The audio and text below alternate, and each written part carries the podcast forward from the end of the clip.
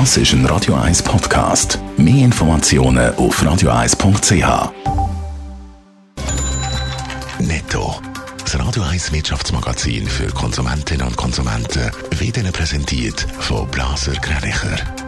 Wir beraten und unterstützen Sie bei der Bewertung und dem Verkauf von Ihrer Liegenschaft blasergreinicher.ch. Adrian Sutter. Ja, zur Bekämpfung von der Corona-Pandemie will der künftige US-Präsident Joe Biden ein billionenschweres Konjunkturpaket mit fast zwei Billionen sollen Direkthilfe für die US-Bürger und eine Ausweitung von der Arbeitslosenhilfe unterstützt werden. Als Gesundheitswesen soll mit weiteren 400 Milliarden unterstützt werden. Der Zugbauer Stadler Rail liefert 30 Loken als britisches Unternehmen Rail Operations. Die Loken können mit Strom, mit Diesel und auch mit Batteriefahrern zu verschiedenen Strecken eingesetzt werden. Der Chemiekonzern Lonza hat die neue Produktionsstandort in China fertiggestellt. Im Biopark Shangzhou sollen fertige Lösungen und Dienstleistungen bereitgestellt werden. Das Gelände hat eine Größe von 17.000 Quadratmeter und eine Laborfläche von 6.000 Quadratmeter.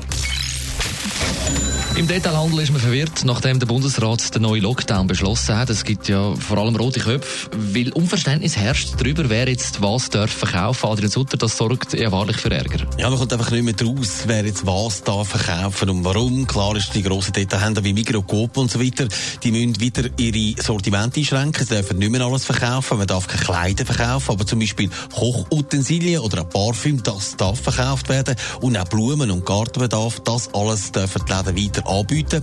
Unter den Geschäften gibt es natürlich auch Ärger. Die einen dürfen offen haben und die anderen nicht. Und das sorgt für Unverständnis. Das ist das Problem, das aber schon im Frühling da war, oder?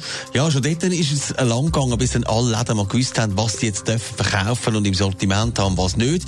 Mit dem Verband von den Detailhändlern macht man sich darum auch Gedanken. Christa Markwalder, Präsidentin von der Swiss Retail Federation, bringt gegenüber 20 Minuten ein gutes Beispiel, warum das eben so kompliziert ist. Sie haben im Frühling ein Mitglied vom Verband gehabt, das verzeigt wurde. Und zwar ist es um Basilikum gegangen. Der hat Basilikum in Töpfchen verkauft. Das darf man nicht. Aber wenn man Basilikum im Beutel verkauft, dann geht das, weil es dann eben als Gewürz gibt. Und genau so Sachen befürchten wir jetzt wieder. Netto. Das Radio 1 Wirtschaftsmagazin für Konsumentinnen und Konsumenten.